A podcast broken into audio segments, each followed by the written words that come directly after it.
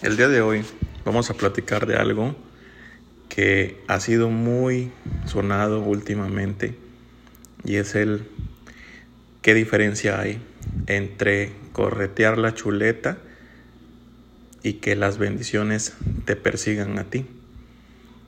Esto pareciera que es lo mismo porque muchas veces como personas de fe creemos que el que nos esté yendo bien en la vida, en algunos aspectos, pero la mayoría de las veces en el tema económico, que es lo que muchas ocasiones pesa en, en, nuestra vida, porque a lo mejor no nos está yendo bien en, en el tema familiar, en el tema con los hijos, en otras áreas, en el espiritual, pero sí en el económico. Y decimos o consideramos que nos está yendo bien. ¿Por qué? Porque estamos teniendo una economía favorable. Y resulta que eso es a través de, de corretear la chuleta, ¿cierto?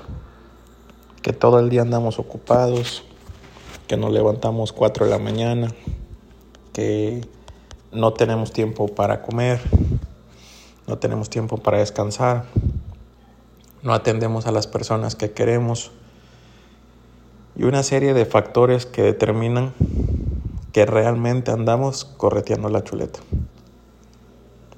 A diferencia de dejar que las bendiciones nos persigan. Y con esto no quiero decir que te sientes en un sillón o te acuestes en, en tu cuarto a esperar que algo suceda. Simplemente que tú sigas haciendo tu trabajo, tus encomiendas, atiendas todo lo que se te ha sido confiado y tú observes cómo las bendiciones empiezan a llegar. Cuando tú atiendes las cosas que te fueron confiadas de manera celosa, de manera responsable, las bendiciones empiezan a llegar.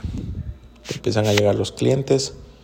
El cliente que quería comprar mil ahora quiere comprar cinco mil el que alguna vez te buscó para algo menor, ahora es para algo mayor. Y así es como se representan las bendiciones. Cosas que no fueron influidas por, por tu capacidad, por tu talento, por tus estrategias, sino porque Dios ha puesto gracia y favor sobre tu vida.